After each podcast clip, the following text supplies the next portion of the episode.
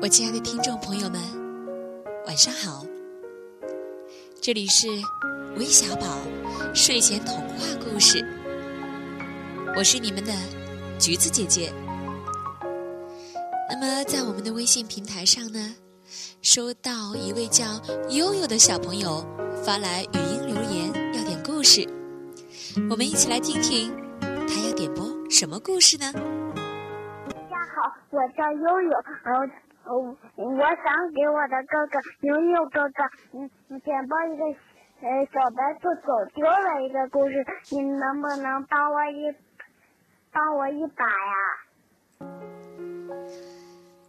看来呀，我们的悠悠小朋友和他的哥哥牛牛，一定是一对相亲相爱的兄妹。那橘子姐姐当然会帮你这个忙啦，一起来听听这个故事。丢了妈妈的小白兔。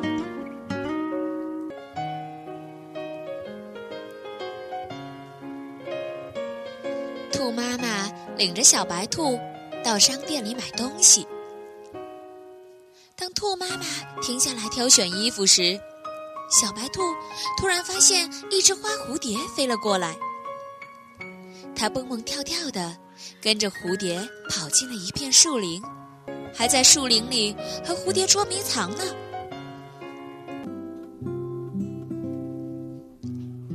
天慢慢的暗了下来，小白兔才发现它的妈妈丢了，不认识回家的路，怎么办呢？他突然想起了妈妈讲的话：迷了路，别乱跑，去找警察叔叔。小白兔跑出树林，找到了猴子警察，说：“叔叔，我把妈妈丢了，你能帮我找吗？”猴子警察问他家里的电话号码和地址。小白兔边哭边说：“哼 我家的电话是一二三四五六七。”猴子警察给他擦了擦眼泪，说：“别急。”我来给你找妈妈。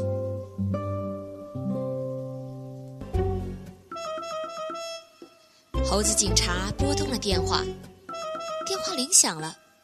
焦急的兔妈妈拿起了电话，她知道了小白兔的消息，好高兴啊！猴子警察对小白兔说：“你妈妈很快就会来接你的。”小白兔说。叔叔真聪明，一下子就找到了我妈妈。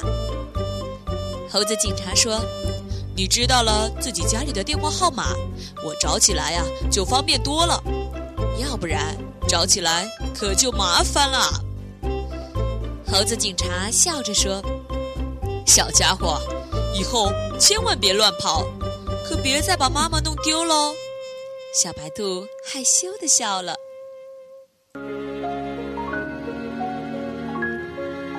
好啦，这个故事讲完了。小白兔啊，因为贪玩把妈妈弄丢了，所以小朋友们出门一定要注意，紧紧牵着爸爸妈妈的手哦。幸好啊，小白兔记得家里的电话，才能在猴子警察的帮助下找到妈妈。那橘子姐姐想问问你，你记得爸爸妈妈的电话吗？不知道点播这个故事的悠悠小朋友，你知道吗？